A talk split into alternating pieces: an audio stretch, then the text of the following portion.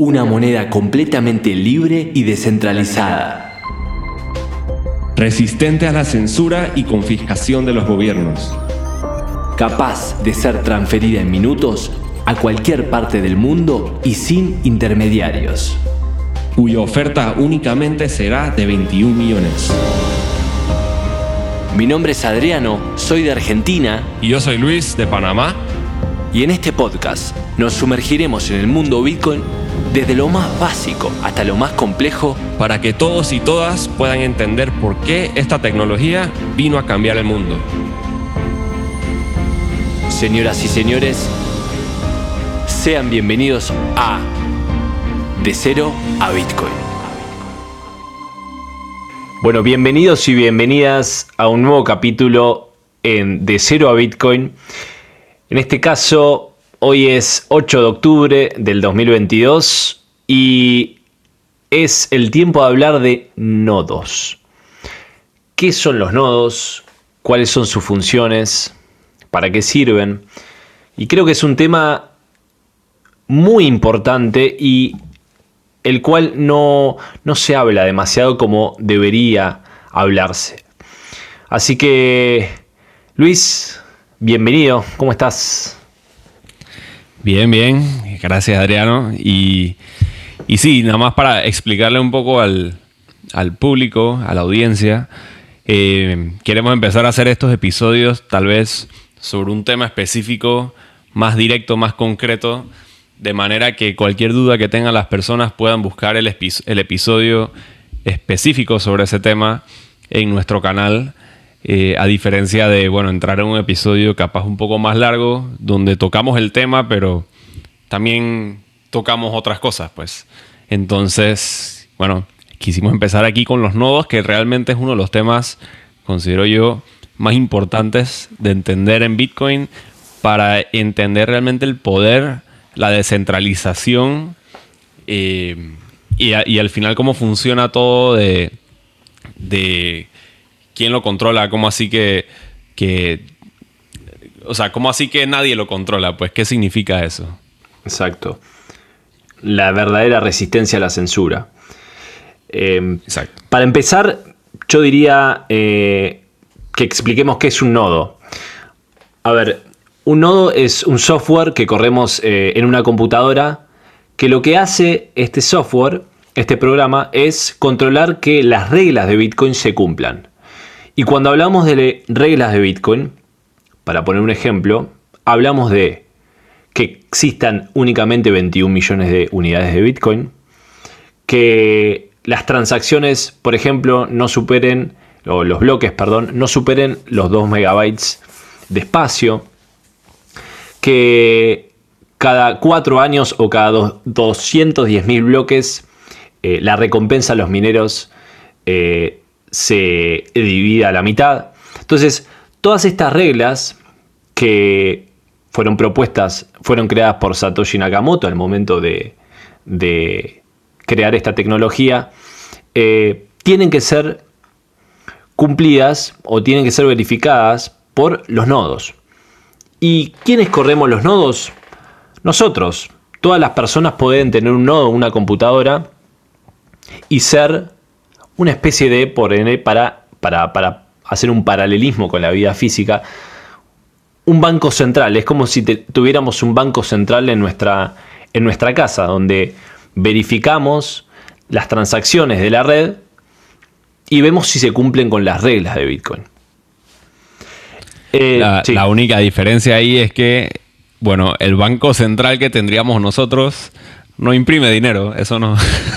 Claro. Solo solo valida, digamos, todas las transacciones que, que se cumplan las reglas. Eh, y si una transacción viola esas reglas, esa transacción es rechazada, pues. Y entonces, entre todos los nodos que corren, todos los participantes de la red, entre todos ellos llegan, llegan a un consenso de qué cosas cumplen esas reglas. Y, y bueno, en base a ese consenso es que, es que funciona Bitcoin, pues al final eh, bloque tras bloque tiene que haber un consenso y que se cumplan las reglas y así es como Bitcoin es descentralizado. Sí, es, es algo complicado de explicar si, si, no, si no se pone en práctica, porque si nos ponemos a pensar cómo, cómo hacemos para que miles de computadoras en todo el mundo se pongan de acuerdo y no se traten de eh, no se traten de estafar o hacer fraude la una a la otra. Y esto es eh, esto es importante en una red descentralizada como la, la, que la que crea Satoshi. Eh, no es necesario confiar en el otro, sino que nosotros en nuestro propio nodo, en, nuestro en nuestra propia computadora, podemos verificar absolutamente todo. Y no es que lo hacemos nosotros manualmente, sino que nuestra, nuestra propia computadora lo hace por nosotros. Y si alguna transacción, algún bloque, como dijo Luis, viola estas reglas que respetamos entre todos, esa transacción va a ser rechazada. Y por lo tanto, la persona que trató de engañar a la red, de alguna manera está gastando recursos eh, y se ve perjudicada al fin y al cabo. En esto de, que dijo alguna vez Luis, eh, los incentivos de, Bitcoin, ¿no? Entonces, eso es algo maravilloso de, estas redes descentralizadas, que es algo completamente nuevo para nosotros, porque nosotros siempre nos manejamos en sistemas jerárquicos, donde el dinero pasaba, o pasa hoy en día, mira, hablo del pasado, pero pasa, pasa a una autoridad central que verifica que vos tenés un saldo, que vos podés gastar ese dinero y que ese saldo después se resta de tu cuenta y va a parar a otra persona. Entonces, siempre nos manejamos en estos sistemas centralizados y jerárquicos. Hablo de bancos, hablo de tarjeta de crédito, hablo de, bueno, fintech. Eh, entonces, puede parecer complejo, pero es, increíblemente, es increíble cómo funciona la realidad, ya que desde 2009 que Bitcoin corre sin ningún tipo de problemas en cuanto a la a, las transacciones y a los bloques emitidos. Entonces, eh, es importante entender que es un nodo para después entender las funciones y las características que tiene. Sí, total. Y Adriano, te pregunto porque también muchas personas capaz pueden estar confundidas o tendrán la duda de cuál es la diferencia entre entonces un nodo y un minero. Porque tienen funciones algo similares, eh, pero son diferentes también eh, de cierto aspecto. Entonces, desde tu perspectiva, ¿cuál es la diferencia entre esos dos? Bueno, Luis, eh, un nodo lo que hace es contiene una copia de la blockchain de Bitcoin y acá vamos a hacer un paréntesis. Vamos a diferenciar entre nodos completos y nodos podados. Los nodos completos son aquellos nodos que tienen una copia completa de la blockchain de Bitcoin y por lo tanto pueden verificar las transacciones ya que tienen toda la información. Hoy en día la blockchain de Bitcoin pesa alrededor de 430 gigabytes aproximadamente y sigue aumentando a medida que se van creando nuevos bloques. ¿Por qué hago este paréntesis entre nodos completos y nodos podados? Porque un nodo minero también es un nodo completo. Es decir, tiene una copia completa de la blockchain de Bitcoin, pero a diferencia del nodo que podemos tener en nuestra casa, el nodo minero lo que hace es resuelve, trata de aporta la prueba, de trabajo a la red y lo que hace es intentar resolver el problema matemático impuesto por la red para, en caso de ser un ganador, tener el derecho de escribir en la blockchain. Es decir, para que no se mareen, un nodo completo tiene una copia completa de la, de la, de la, blockchain de Bitcoin y a su vez ese nodo completo puede ser minero. Pero el minero, hoy en día hablamos de un ASIC que cuesta 10 mil dólares, más o menos, puede, puede costar menos, pero bueno, es un promedio. Y lo que hace es aportar esa prueba de trabajo. Entonces, eh, sí, contestando tu pregunta, el nodo minero también es un nodo completo, o debe ser un nodo completo porque para, para resolver el problema matemático de la red tiene que tener la información de todo lo que fue pasando en la historia de, Bitcoin. Después tenemos los nodos podados. Sí, me querías hacer una pregunta. No, no, casualmente te iba a decir, y, entonces, ¿qué es un nodo podado? claro.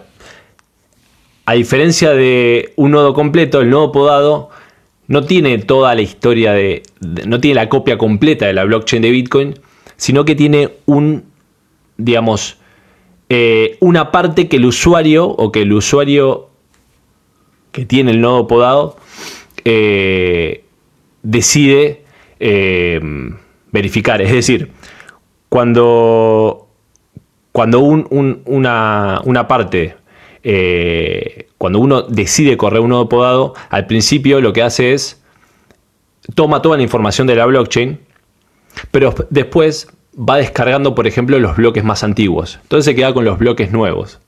Por lo tanto, el tamaño del peso de todas las transacciones y de los bloques es mucho menor. No vas a tener 430 o 450 gigabytes de memoria, sino capaz que vas a tener 500 megabytes, porque lo que fuiste descartando son los bloques más antiguos y te quedas con los bloques más nuevos. Tenés la información de los bloques más antiguos, pero no la copia completa de la blockchain. Es un tema más técnico, eh, pero si, si se puede correr un nodo completo es mucho mejor porque tenés toda la historia de la blockchain. Por eso nosotros podemos en la red de Bitcoin verificar absolutamente todo, lo que fue pasando del, del 3 de enero de 2009 hasta hoy, porque tenemos esa copia completa distribuida en diferentes nodos. Por lo tanto, si una, y esto es interesante, si una, si una computadora, eh, por ejemplo, es hackeada en la red de Bitcoin, no pasa nada porque la copia completa la tienen miles de computadoras más. Por eso es tan indestructible Bitcoin, porque tiene la información distribuida en miles de computadoras alrededor del mundo. Sí, tal cual, tal cual. Y creo que también es importante recalcar que, bueno, los, los nodos podados como no tienen la información completa desde el inicio, ellos dependen de, nodos completos, pues, para completar esa historia. Y como en Bitcoin, mucho de lo que, de lo que hablamos y, lo de, que de lo que predicamos es minimizar la confianza en terceros. Eh, por eso se recomienda tener nodos eh, completos, pues, porque al final no dependes de nadie, eres autónomo y, con tu nodo completo puedes verificar todas las transacciones y asegurarte que tus bitcoins eh, están siguiendo las reglas a las cuales tú te quieres acoger, pues. Porque la otra, la otra importancia de los nodos es que al final, cuando tú corres un nodo, tú estás corriendo el software de Bitcoin que el software de Bitcoin, como cualquier otro software, eh, tiene actualizaciones, pues la gente está, los desarrolladores están haciendo mejoras eh, y, bueno, salen nuevas versiones, etc. Entonces, una duda que por ejemplo yo tenía cuando estaba iniciando es, bueno, si al final los desarrolladores eh, sacan una nueva versión o lo que sea, no son ellos quienes están eh, controlando las reglas de Bitcoin, por decirlo así, o, qué es Bitcoin, pues. Y la respuesta es que no, porque cuando tú corres el nodo completo, tú puedes decidir cuál versión de Bitcoin quieres correr.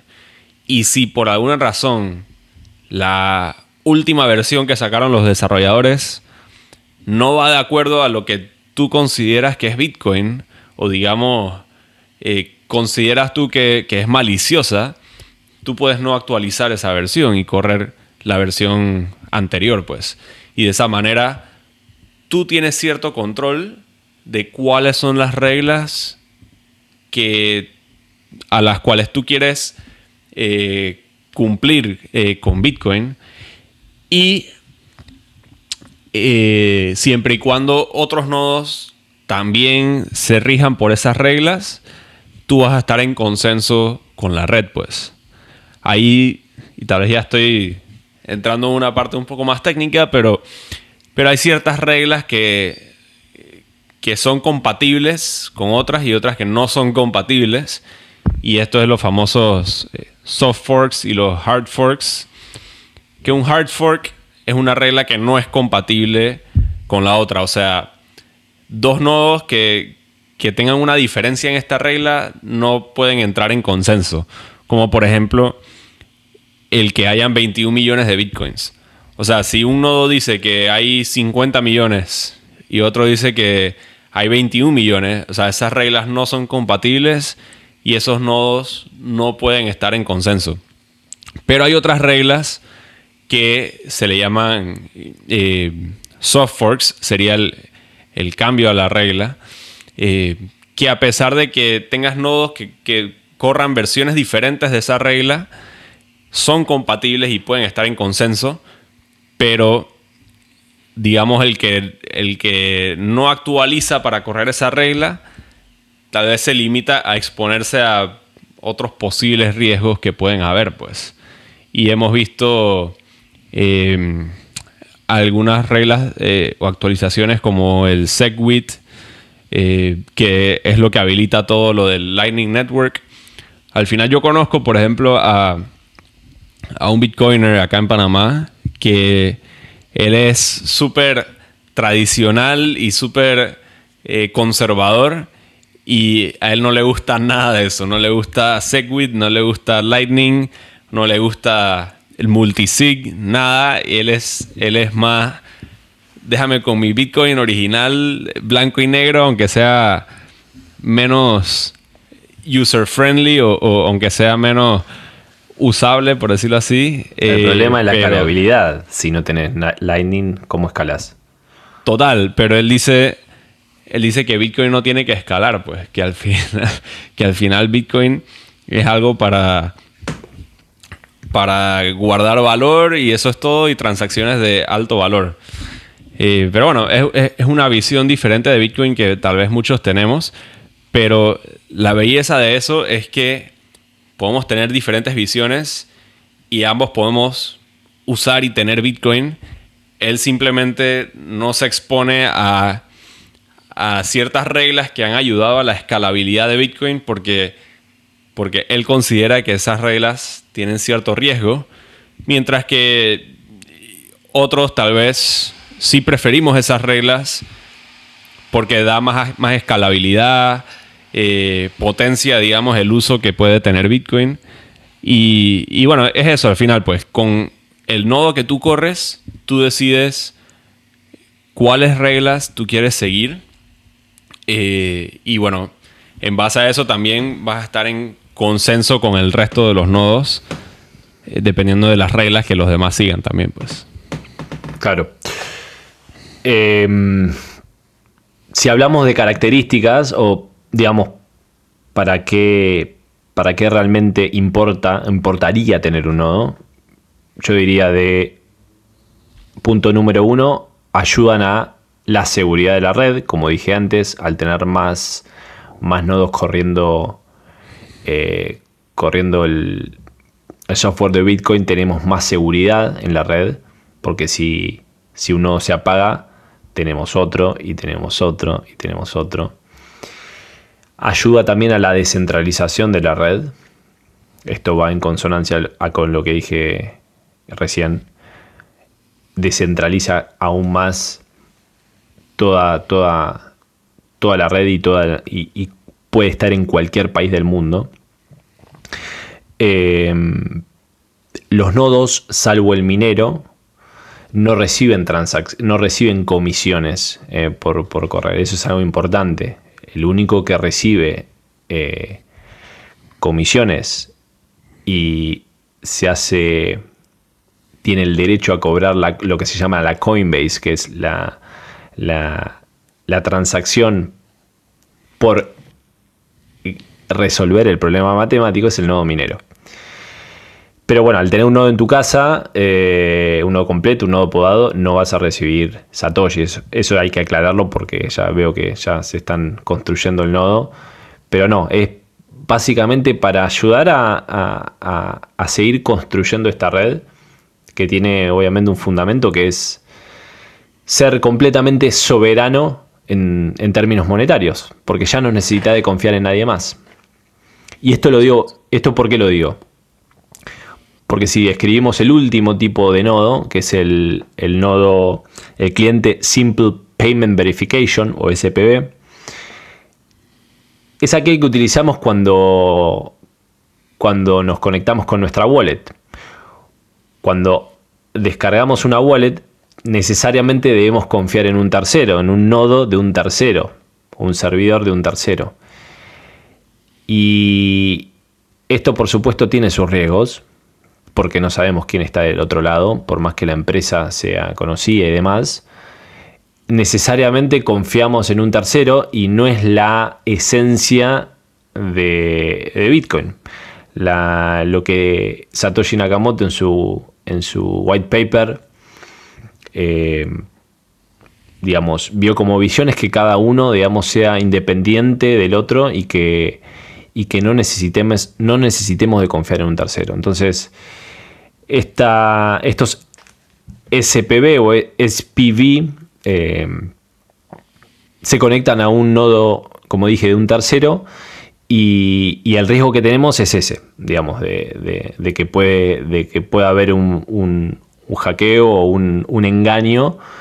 Eh, con esto no quiero eh, imponer ningún tipo de miedo, sí, solamente tenerlo en cuenta.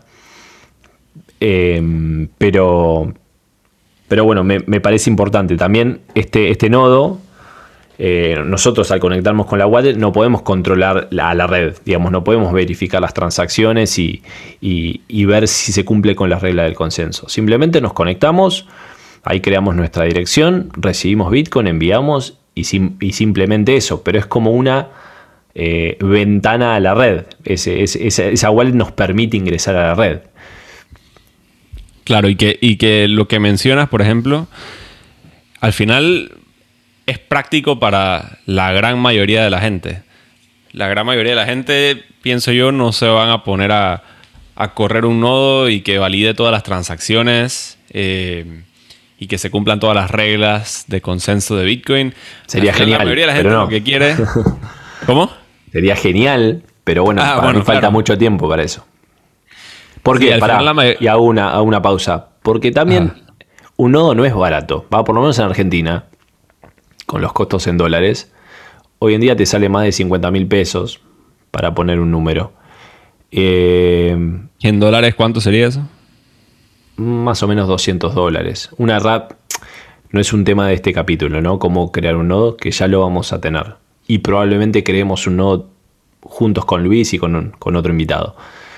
Pero eh, lo ideal para crear un nodo de Bitcoin es comprar una computadora, la Raspberry. No sé si la conoces. Raspberry Pi. Pi, exacto. Eh, de creo que 8 núcleos. Y hoy está más o menos ese precio, 150 dólares, más o menos. Sí. Eh, entonces, hay gente que dice, bueno, con esa plata quiero comprar Bitcoin, no quiero correr un nodo.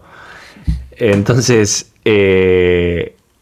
nada, es discutible, pero, pero al fin y al cabo estás ayudando a, la descentralización y a la seguridad de la red.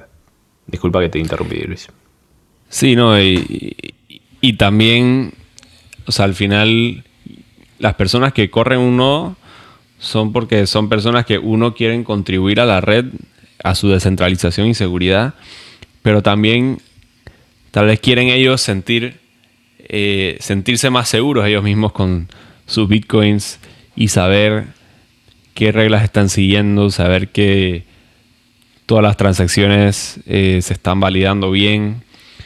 Eh, y, te da cierta seguridad, no tienes que confiar en más nadie, que al final, eh, al final, o sea, muchas de las personas que están en Bitcoin están porque se han dado cuenta que con el tema del dinero no puedes confiar en terceros. O sea, confías en un banco, un banco central, un gobierno, Al final ellos van a velar por sus propios intereses, van a ser corruptos de cierta manera y, o sea, todo el sistema monetario actual está basado en confianza en terceros.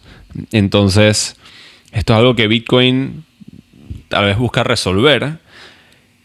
Pero en Bitcoin, digamos, tienes la opción de, bueno, si quieres irte por algo más práctico y, y no te importa tanto si confías o no confías en, en un tercero, o también tienes la opción de, ok, no quiero confiar en nadie, sino yo corro mi nodo, yo tengo mi, mi, mi ledger, por ejemplo, eh, y ya, pues no, no, confío en ningún otro software, en ningún tercero, eh, sino yo estoy mismo verificando y validando todo y yo sé cuáles son las reglas del consenso que yo estoy siguiendo y, listo. Pues entonces da esa sensación de, de, seguridad también.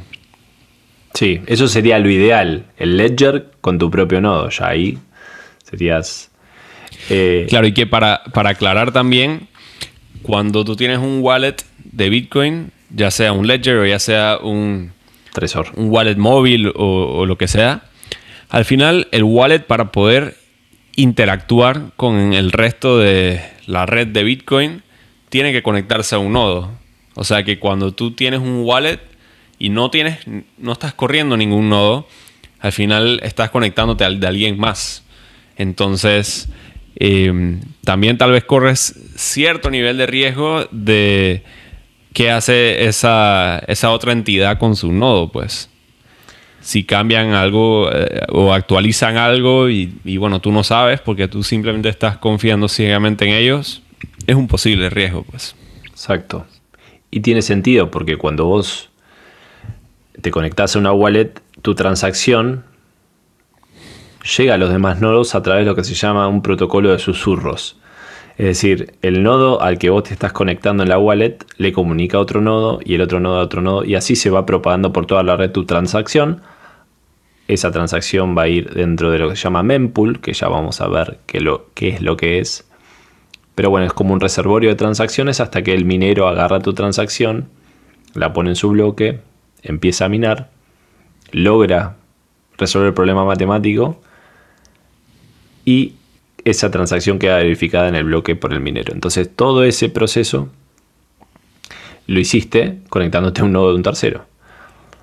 Eh, pudiéndolo haber hecho con tu propio nodo.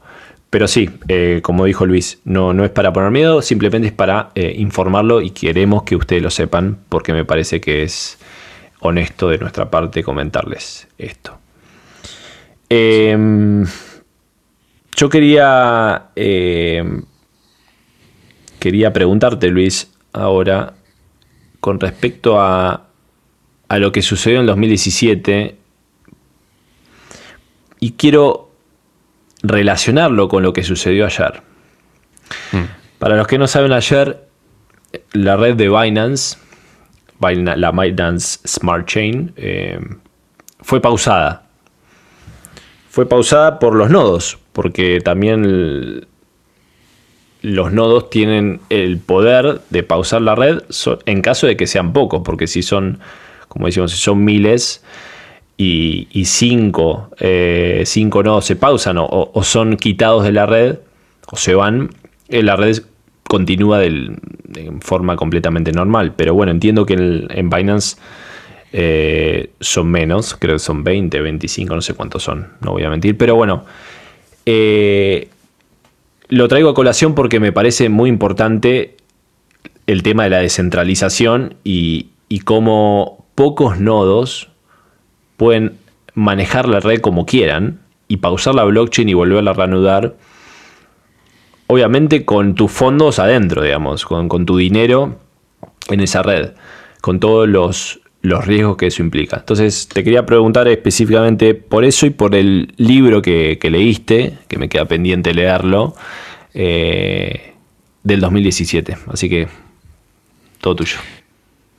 Sí, no, eh, en cuanto a lo que pasó con Binance, em, o sea, yo pienso que es importante también a la hora de diferenciar Bitcoin con otras criptomonedas, es que hay otras criptomonedas que, por ejemplo, o para correr un nodo necesitas cierto permiso, que creo que es el caso en Binance, que nada más hay como 20, 21 nodos o algo así, pero, pero no es cualquiera que puede correr un nodo. Entonces, al final, como es un grupo cerrado de personas, ellos pueden eh, coludir, digamos, y, tomar cualquier decisión, pues. No sé si viste un meme de los 21 nodos validadores de Binance. no lo he visto. los 21 nodos eran CZ, digamos, diferentes eh, CZ, el creador de, Binance. Ah, ya, ya. Eh, en diferentes partes de su vida. Así que, nada, un poquito. Ah, ya lo vi. Sí, sí, me acuerdo de haberlo visto, sí. Eh, sí. Tiene sentido. sí, que al final, como, como digamos alguien de afuera solamente viendo hay 21 nodos, pero no sabe si esos 21 son de la misma persona o qué son, pues. Eh, y lo otro es que hay otras criptomonedas también que capaz sí es abierto y, cualquiera puede correr un nodo, pero el costo es muy elevado y no se vuelve muy práctico y tal vez son eh, criptomonedas en blockchains mucho más complejas que abarca también mucha más capacidad. Por ejemplo, tú mencionaste que, que el, blockchain de Bitcoin completo abarca que si 430 gigas y eso es en, en toda la historia de los 12, 13 años que tiene Bitcoin. Mientras que otras criptomonedas ya se montan en, teras, en digamos en la mitad de los años que tiene Bitcoin. Entonces, al final si se vuelve muy difícil de correr un nodo para una persona normal, van a ser instituciones las que terminan corriendo esos nodos y se vuelve más vulnerable a que terminen habiendo pocos nodos que controlan la red, pues. Y entonces, en ese caso, todo el tema de descentralizado es, es solo una imagen y, y tal vez en práctica no es muy descentralizado, pues. Sí, diste en la tecla ahí. ¿eh? ¿Cómo? Diste la tecla ahí. Porque Satoshi, cuando decide que los bloques no tengan más de una determinada cantidad de megabytes, es por esto. Es porque ve, que a futuro, obviamente, la red va a continuar eh, propagando bloques y, tiene que ser fácil o tiene que ser sencillo para una persona tener un nodo en la casa y que no tenga que comprar un disco duro de 10 terabytes porque carísimo porque porque no tiene capacidad. Entonces, creo que tiene que ver con esto y creo que tiene que ver con lo que vas a decir ahora de, del conflicto que hubo en el 2017. Correcto, entonces, eh, eh, exacto, tal cual. Habiendo dicho eso, en el 2017 hubo un conflicto sobre, sobre el tamaño de los bloques donde en el momento había un límite de que cada bloque podía solamente ser un megabyte y la gente quería, había una propuesta, digamos, eh, o un movimiento para aumentar ese límite de, capacidad de los bloques, porque al final, bueno, si, tienes un límite mayor, digamos 4 megas o 10 megas o yo no sé, puedes meter más transacciones en cada bloque, lo que podría hacer que Bitcoin sea más escalable. Eh, y había muchos intereses encontrados. Por ejemplo, negocios y exchanges querían este aumento del bloque porque significaba más escalabilidad, más transacciones. Bitcoin podía ser usado más como dinero de intercambio en el día a día, eh, más práctico, porque si no, entonces se volvía muy, muy caro los fees que la gente pagaba. Eh, si la capacidad es poca, significa que solo puedes meter pocas transacciones por bloque y eso crea más demanda eh, por espacio en ese bloque y hace que, las, que los fees de las transacciones sean más caras. Pero por ejemplo los mineros, muchos también estaban a favor incrementar el límite de bloque porque para ellos era, bueno, más transacciones que puedo meter en el bloque, más ingreso para ellos porque ellos reciben de recompensa esos fees. Pero los usuarios, los usuarios que corren nodos, no estaban de acuerdo porque si bien Bitcoin podía ser más escalable eh, aumentando el límite, eso haría que cada vez la capacidad del blockchain de Bitcoin aumentara exponencialmente y fuera más permisivo, digamos, correr un nodo, pues no fuera tan fácil y el costo fuera el costo fuera mucho más alto. Entonces, eso amenazaba la descentralización de la red y el que un usuario común y corriente pudiera correr un nodo.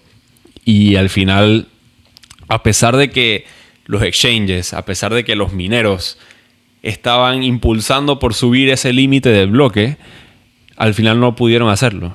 No le pudieron ganar a los nodos. Eh, imagínate, o sea, los mineros que. Los mineros se sentían que como ellos son los que invierten en energía, no sé qué, y, tienen toda la prueba de trabajo, el proof of work, ellos sentían que ellos tenían, tenían más poder, claro. Que Dice que, bueno, yo, yo soy el que tiene la energía, eh, ellos sentían que estaban en poder y que controlaban todo, pero al final los nodos dije, no. Eh, entonces, el, el, libro que me leí que detalla toda esta historia del 2017 se llama The Block Size War y es súper interesante porque te habla entonces cómo funciona el control de las reglas de Bitcoin, pues quién realmente lo controla.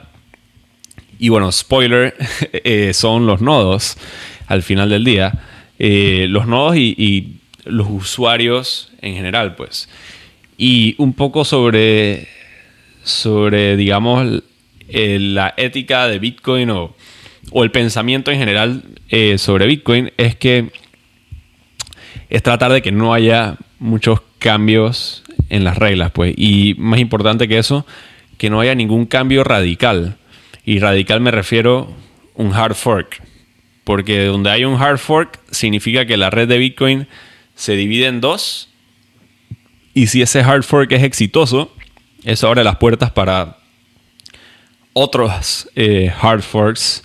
Eh, y eso entonces eh, sería una amenaza a la seguridad y la descentralización de Bitcoin. Pues entonces los nodos al final eh, decidieron por preservar las reglas, preservar el límite del bloque, eh, no ceder y,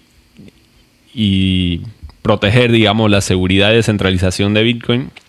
Y al final, el argumento sobre la escalabilidad es que la manera de escalar no era aumentando el límite de bloques, sino en segundas capas, como estamos viendo ahora con el Lightning Network. Entonces, tenemos una tenemos la base de Bitcoin, que es una base segura, descentralizada, y luego en segundas capas es donde Bitcoin termina escalando, pues. Y al final yo coincido en que esa es la mejor manera porque el que no quiere usar la segunda capa no la tiene que usar y puede mantenerse en la base que es mucho más segura y descentralizada. Sí, totalmente. Esto es muy importante, Luis, lo que dijiste. Y, conectándolo también, te pregunto cómo, cómo votaban esos nodos o cómo, sí, cómo decidían si, si continuar con, con, con el cambio propuesto o no. Sí, ese es un tema también un poco complicado porque, porque no es una votación como que, como quien dice, bueno, ¿quiénes están a favor de, de aumentar el límite? Y entonces los nodos votan de alguna manera y, y, bueno, mayoría gana, ok, implementemos el cambio. No, no funciona así. Eh, los nodos al final votaban en base a. Bueno, al final lo que se actualizaban o no, claro, se actualizaban o no el, eh, la propuesta, es así, de esa manera. Lo que, lo, que, lo que terminó sucediendo fue que la propuesta de aumentar el bloque se implementó, pero eh, es lo que conocemos hoy en día como Bitcoin Cash. Al final fue, fue un hard fork, pero lo que hace un hard fork es que crea dos monedas con la misma historia, pero crea una bifurcación donde hay dos monedas y se convierten en dos blockchains diferentes. Entonces la manera en la que votan los nodos es, bueno, ¿cuál de los dos softwares vas a correr? Eh, ¿Vas a hacer la actualización a Bitcoin Cash o te vas a mantener con Bitcoin? Y al final, bueno, el que quiere Bitcoin Cash se va para Bitcoin Cash y listo, está en consenso allá con los demás que escogieron Bitcoin Cash y que escogió Bitcoin está en Bitcoin y listo. Entonces al final el poder es que tú, es que no es por votación, no es que mayoría gana porque como hablamos, al final un nodo no, eh, para una persona común y corriente no es tan barato, 200 dólares por ahí, pero no son 10 mil dólares tampoco. Eh, entonces, y no, y no tienes que constantemente utilizar energía.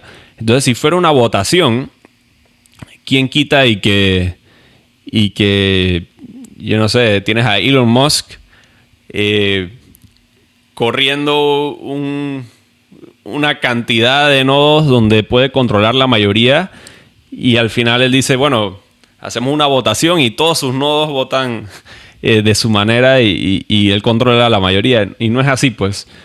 Si tampoco al final... Son, sí, tampoco son 19 Ethereum. Exacto, exacto. Eh, al final, sí, al final no es una votación. Al final, cada nodo decide por qué reglas quiere irse, pues. Y los que se y al, y al final, bueno, los que se mantuvieron en Bitcoin vieron cómo, o sea, Bitcoin Cash desde el momento que nació eh, ha caído históricamente contra Bitcoin y al final gana es, el, el, poder económico, pues dónde está, a dónde quiere irse la gente, pues y, y Bitcoin es es lo más seguro. La idea de Bitcoin es que no cambie, sea predecible, estable, eh, con una buena base, pues la base que no cambie y, digamos la mayoría de las actualizaciones importantes y eso se harán en capas más arriba. Sí, fíjense lo que pasa con Bitcoin Cash. Bitcoin Cash, eh, los nodos que decidieron seguir ese camino la red ahora permite, en la red de, Bitcoin Cash permite bloques más grandes.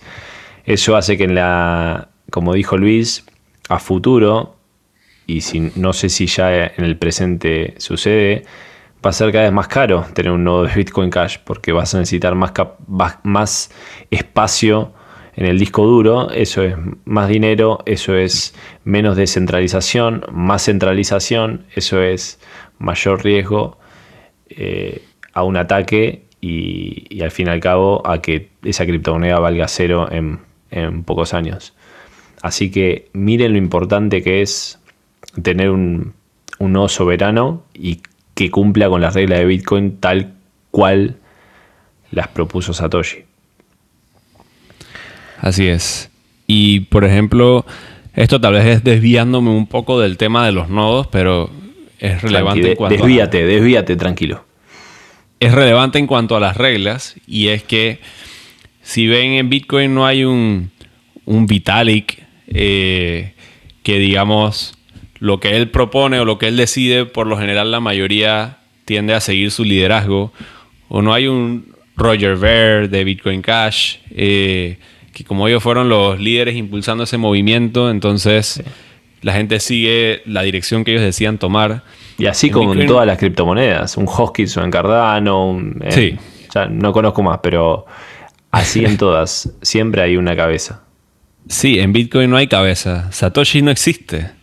No. Satoshi existió, pero no existe ya. Entonces, es lo que hace a Bitcoin realmente descentralizado, porque no hay nadie también con mayor influencia sobre los demás en cuanto a las decisiones que se toman. Entonces tienes varios nodos independientes decidiendo por sí mismos eh, qué decisiones tomar y, las reglas a las cuales quieren eh, someterse. Sí, tal cual. Pero yo sí creo que hay una comunidad bitcoiner que sí eh, respeta esta regla de consenso a rajatabla y que cualquier cambio que hagan en estas reglas van a ser rechazadas por los nodos.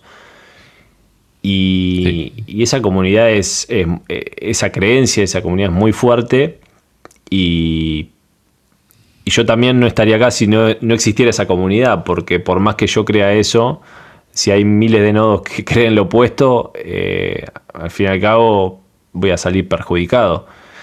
Pero yo creo que somos miles eh, los que pensamos esto y espero que seamos millones en poco tiempo porque la gente se va dando cuenta.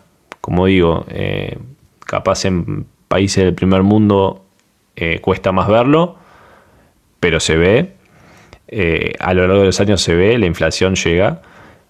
Pero en países, bueno, del tercer mundo es muy, mucho más palpable el, daño que hace el dinero fiat y más en gobiernos populistas eh, que no paran de darle a la maquinita de, hacer billetes.